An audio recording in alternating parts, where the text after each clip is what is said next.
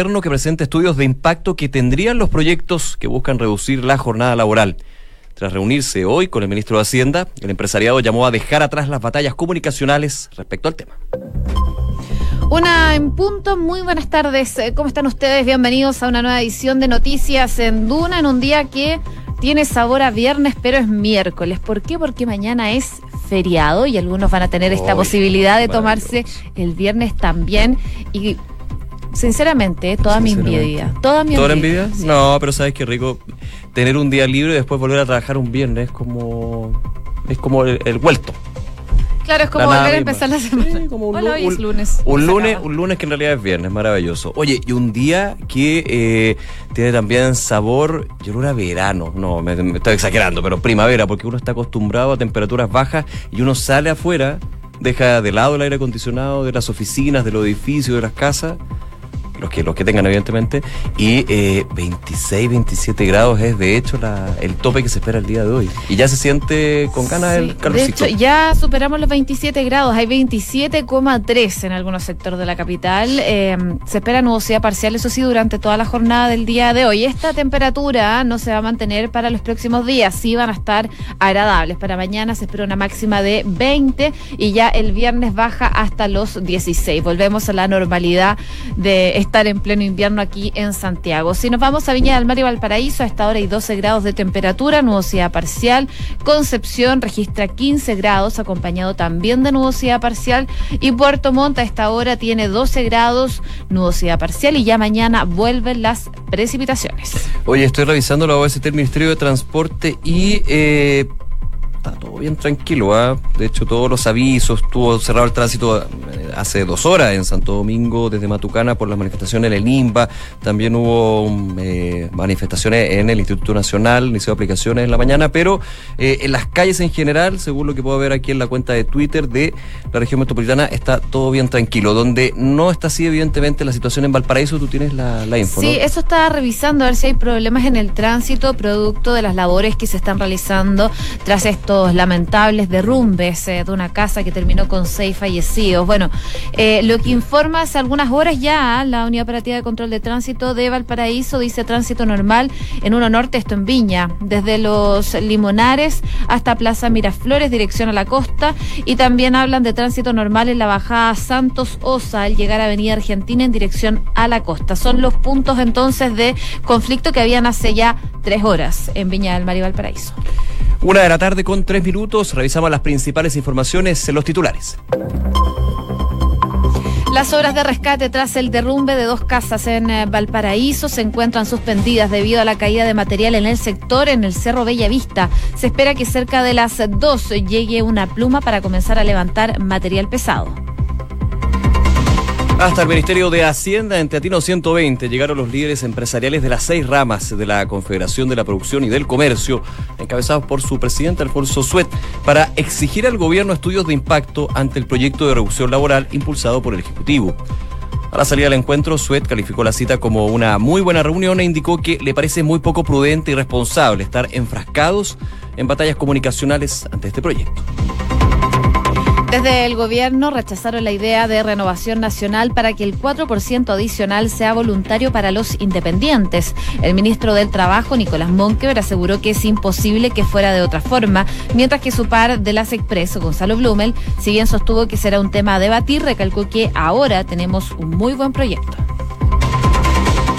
Esta mañana el Instituto Nacional ordenó la evacuación del establecimiento luego que Carabineros lanzara bombas lacrimógenas para controlar los desórdenes. La Rectoría informó la medida tras los nuevos incidentes con bombas Molotov ocurridos en las inmediaciones del establecimiento.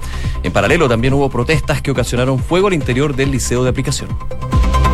El canciller Teodoro Rivera aseguró que le gustaría que otros países recibieran a más migrantes venezolanos en proporción a su población. En conversación con Duna esta mañana, el ministro de Relaciones Exteriores enfatizó que Chile, con 18 millones de habitantes, recibe a 400 mil venezolanos, mientras que Brasil, con 200 millones de habitantes, debería recibir a 4 millones. En materia internacional, les contamos que el presidente de Argentina, Mauricio Macri, pidió disculpas por su primera reacción ante la derrota en las primarias presidenciales anunció también medidas económicas. De esta forma, el mandatario incluyó mejoras salariales, congelamiento de precios de combustibles, bonos y beneficios para las pymes.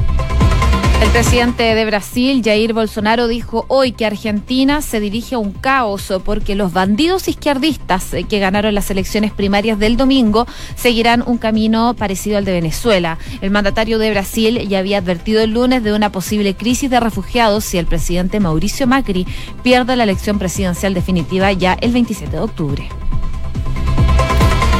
México acordó intercambiar información con Estados Unidos tras el tiroteo en El Paso.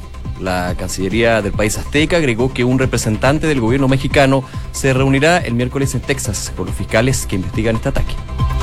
La normalidad volvió al aeropuerto de Hong Kong luego de que un tribunal prohibiera la presencia de manifestantes en el lugar. La situación derivó en violentos enfrentamientos con la policía y en altercados con pasajeros desesperados por tomar sus aviones. Cuatro fechas de suspensión recibió el mediocampista de Colo Colo Jorge Valdivia, luego de insultar al juez Ángelo Hermosilla durante el duelo de los salvos ante O'Higgins de Rancagua. El ex Palmeiras venía volviendo una lesión y no había jugado durante la segunda rueda. Ahora deberá esperar recién hasta la octava fecha del torneo nacional para retornar a las canchas. Una con seis minutos, vamos al detalle de las informaciones, por supuesto muy pendientes a lo que está pasando en Valparaíso. Ayer a eso de las 8 de la noche nos enterábamos que dos casas se dieron y se desplomaron dejando hasta el momento seis personas fallecidas y dos niños heridos que favorablemente ya están fuera de riesgo vital. Las eh, obras de rescate por el momento, por este derrumbe de estas dos casas en Valparaíso, se encuentran suspendidas debido a la caída de material que se está generando en el sector, esto específicamente en el Cerro Bellavista. El personal de emergencias espera ya poder retomar todas las operaciones cerca de las 2 de la tarde, en unos minutos más, cuando llegue al lugar una pluma con la que se pretende mover el material pesado del lugar. Según lo que explicaba Carabineros, se trata de un sitio del suceso que es complicado, que va a ir variando a medida que pasa el tiempo y por esa razón el paso peatonal en la zona se encuentra suspendido. Por supuesto, continúan las labores a eso de las 2 de la tarde y por el momento están suspendidas todas las labores de rescate en el eh, sector del Cerro Bellavista. Claro, una tragedia que se dio eh, la tarde noche de ayer en Valparaíso, en los cerros, eh, que nuevamente preocupa con respecto a viviendas que tienen este tipo de deficiencias estructurales. Este fue un derrumbe que se generó, había un peligro también de que esto se extendiera a otras casas que estaban en el lugar. la preocupación por las personas que desgraciadamente fallecieron, seis víctimas fatales. La buena noticia dentro de la tragedia, estos dos menores de edad que ya están fuera de riesgo vital y la preocupación evidentemente, más que la preocupación por la situación estructural, este no es el único caso, quizás el más grave en términos de que hay un derrumbe, pero eh, también preocupa lo que sucede en los cerros de Valparaíso sobre la estructura de las viviendas. Eh, tú lo decías, José, alrededor ya en, durante la tarde, a las 2 de la tarde se espera que llegue esta grúa pluma para poder levantar el material pesado a las 10 de la mañana aproximadamente 10 y cuarto se dio un nuevo derrumbe que eh, los expertos esperaban. Esperaban justamente porque se estaba cediendo todo ese terreno. Y eh, de alguna manera dentro de lo negativo de ese nuevo derrumbe es que se iba eh, sacando más material para poder ir despejando el área y el objetivo que tienen los equipos a esta hora que es poder recuperar los cuerpos de las seis personas fallecidas y poder entregarla a las familias, que es eh, la emergencia, lo más importante que se tiene hasta el día de hoy. Eh, preocupación, de hecho, se todo duelo comunal en Valparaíso debido a esta tragedia. Eh, van a haber también declaraciones por parte del presidente Sebastián Piñera, que está en el norte del país, en la inauguración de Chuquicamata subterránea, pero a través de su cuenta de Twitter, de hecho, tuvo palabras el mandatario para expresar los sentimientos por parte, el pésame por parte del gobierno, lo tenía por acá. Sí, yo, yo lo tengo acá ah, abierto. Lo que dice el presidente Sebastián Piñera es que nuestros pensamientos y oraciones están eh, con las familias de las seis víctimas fatales de este derrumbe en el Cerro Bellavista. También indicó que están coordinando con el intendente de Valparaíso, Jorge Martínez, para poder gestionar todo lo que son los trabajos de emergencia y entregar toda la ayuda que sea necesaria para los eh, afectados. Pero más temprano también habló el ministro del Interior, Andrés Chadwick, quien se refirió a los hechos, expresando sus condolencias, sus condolencias, digo, a las familias por este derrumbe. Em, el mandatario, como tú decías, llegó esta mañana a Calama para inaugurar las operaciones subterráneas de la mina Chuquicamata, pero eh, por supuesto la atención está muy concentrada en lo que está pasando en Valparaíso y como tú decías, Nico, el alcalde de Valparaíso ya declaró duelo comunal por cinco días. Eh, se decretó que las banderas de todos los edificios municipales eh, van a estar izadas a media asta desde hoy hasta el domingo. El hecho ocurrió, como les contábamos, a eso de las 8 del día de ayer cuando esta propiedad ubicada en la intersección de las calles Aldunate y Huito se derrumbó y dejó al menos a seis personas fallecidas. Claro, se ha confirmado la muerte de seis personas, dos han sido identificadas, dos mujeres, eh, faltan cuatro que todavía no se ha eh, dado la identificación y hay también la preocupación de familiares y amigos que, eh, claro, en este tipo de situaciones no se sabe si podrían ser parte de estas seis víctimas fatales que provocó este derrumbe. una tragedia terrible, todo el trabajo durante la noche, hoy el nuevo derrumbe que preocupaba justamente por eh, la dificultad que tiene el terreno, la cantidad de escombros, las imágenes que han mostrado eh, los canales de televisión son impactantes de esta situación que se vio en este cerro de Valparaíso, duelo comunal eh, ya decretado por la alcaldía, por el alcalde Jorge Char, por cinco días debido a esta tragedia que hasta el minuto deja seis víctimas fatales. Una de la tarde con 11 minutos. Noticias en Duna con Josefina Stavrakopoulos y Nicolás Vial. Bueno, y sigue el debate sobre la jornada laboral, 40, 41 horas, 45, ya, bueno, sigue la discusión y ahora continuó eh, con el ministro de Hacienda, Felipe Larraín, como tú contabas en los titulares, Nico, los principales gremios empresariales del país se reunieron con el titular de Hacienda, todo esto para poder abordar, entre otros temas, los proyectos que están apuntando a la reducción de la jornada laboral. Desde la SOFOFA, por ejemplo, afirmaron que están alineados en este tema y que se está tomando, por supuesto, eh, con mucha fuerza lo que es eh, la agenda pública. Así que eh, tenían que conversar con el ministro de Hacienda sobre esta situación. Y lo que decía el presidente de la SUFOFA, Bernardo Larraín Mate, tras esta reunión es que están 100% alineados. Como dijo el presidente de la CPC, esto es un tema sistemático, complejo y no puede abordarse a través de un proyecto de ley que tiene una línea como la de la diputada Vallejo. Hay que considerar un montón de variables, no hay duda que nos alineamos con el desafío de modernizar el Código del Trabajo para que incorpore mayores grados de flexibilidad. Fue parte de las declaraciones que dio a la salida de este encuentro con el ministro de Hacienda, Felipe Larraín, el presidente de la SOFOFA, Bernardo Larraín Mate. Pero no fue el único. Sí, no fue el único. Hablaron las ramas de la CPC y destaca la declaración del presidente de la Sociedad Nacional de Agricultura, la SNA, eh, Ricardo Aristía, que se desmarcó de alguna manera del discurso que había tenido Alfonso Suet y el resto de los presidentes de los gremios él dijo que los dos proyectos son malos el proyecto del gobierno, el proyecto de eh, la diputada Camila Vallejo en este caso, pero también el proyecto del gobierno. Decía, en el sector agrícola hemos sido claros que ninguno de los dos proyectos, el de 40 o el de 41 horas, que finalmente es la diferencia que se está, haciendo, resuelve el problema de la agricultura. El agro tiene una forma diferente de trabajar donde la flexibilidad no es fácil de aplicar y esperar una iniciativa que realmente sea de beneficio para el trabajador y para la empresa, pero si no va a atender a que salga un mal proyecto, que es lo que está pasando ahora. Enfatizó también que ambos son proyectos malos, dijo los dos, me refiero a los dos. Eso desde el agro, porque claro, aquí también había una discusión importante. Es por sectores difícil. Es que, es que eso también se ha ido un poco descuidando, creo yo, en la, discusión eh, pública de los proyectos de reforma laboral, de reducción de jornada laboral, porque aquí hay sectores que evidentemente tienen una realidad completamente distinta. El agro, por ejemplo, es súper estacional. Mm. Eh, pensemos, por ejemplo, en el trabajo de, de los y las temporeras que hay una situación distinta donde cada, eh, cada ciertos meses tienen una actividad que es mucho más intensa y luego tienen que buscar otras fuentes de trabajo. Entonces ahí el agro dice, aquí las mismas reglas no se pueden aplicar conmigo porque es distinto. También el ejemplo que se ha aplicado en términos de adaptabilidad es de eh, la minería, que la minería ya tiene todo un sistema de turnos justamente para los yacimientos y faenas mineras, pero eh, también hay que incorporar eso a la discusión a qué sector sí, a qué sector no. Esto tiene que ser adaptabilidad del trabajador y el empleado, pero también adaptabilidad a los sectores productivos. Así que ese es un punto. Oye, y quedarme solamente un segundo con eh, las declaraciones que tuvo eh, el presidente de la CPC, Alfonso Suet. Nos habló el ministro de Hacienda, Felipe Larraín, así que hablan de una buena reunión, pero trascendidos están contando ya de una reunión que fue bien tensa, bien dura, porque el empresariado se ha mostrado muy molesto por esta batalla comunicacional. Lo decía, estamos 100% alineados, aquí como dijo el presidente de la CPC, Bernardo Larraín Mate, pero Alfonso Suet señalaba la discusión respecto a los dos proyectos del tema laboral, las hemos mirado como una batalla comunicacional. Hemos sido súper claros, esto tiene que ser mirado de una forma sistemática. Sabemos por nuestros estudios que los proyectos en discusión afectan el PIB potencial en los próximos 10 años entre un 0,3%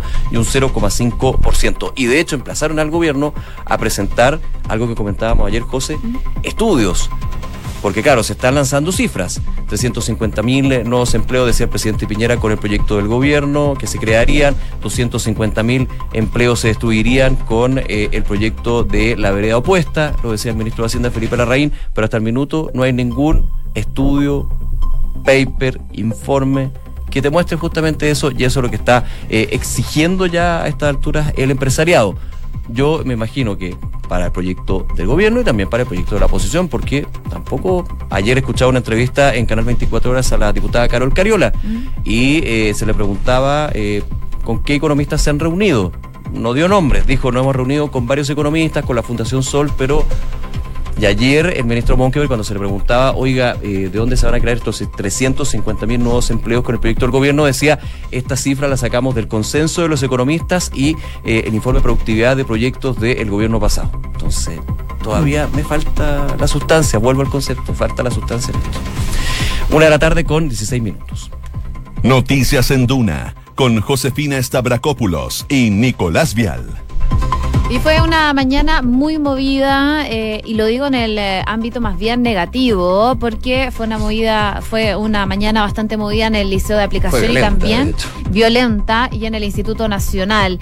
Eh, a primera hora de esta mañana se produjeron incidentes, enfrentamientos entre encapuchados y carabineros en las afueras del Liceo de Aplicación y también, como les contaba, el Instituto Nacional. En el Liceo de Aplicación, un grupo de encapuchados lanzó bombas molotov a los uniformados ingresó hasta el baño del lugar y prendió una fogata para quemar los overoles y mochilas que ellos habían utilizado para generar estos disturbios. Así que Carabineros tuvo que entrar al liceo y detuvo a dos jóvenes que portaban bombas incendiarias. Según lo que informó el establecimiento educacional, los encapuchados no eran eh, alumnos del liceo de aplicación. Pero por supuesto, también se generaron incidentes en el Instituto Nacional que generó el enfrentamiento entre estudiantes, incluso apoderados con carabineros. El problema es que se volvió a repetir una situación que hace eh, un mes y medio, dos meses se había criticado del actuar de carabineros, que se entiende entran al Instituto Nacional para detener a estos delincuentes que andan lanzando bombas molotov desde el techo. O sea, uno tiene que entrar para ir al techo, se está claro. En el procedimiento se está claro. El problema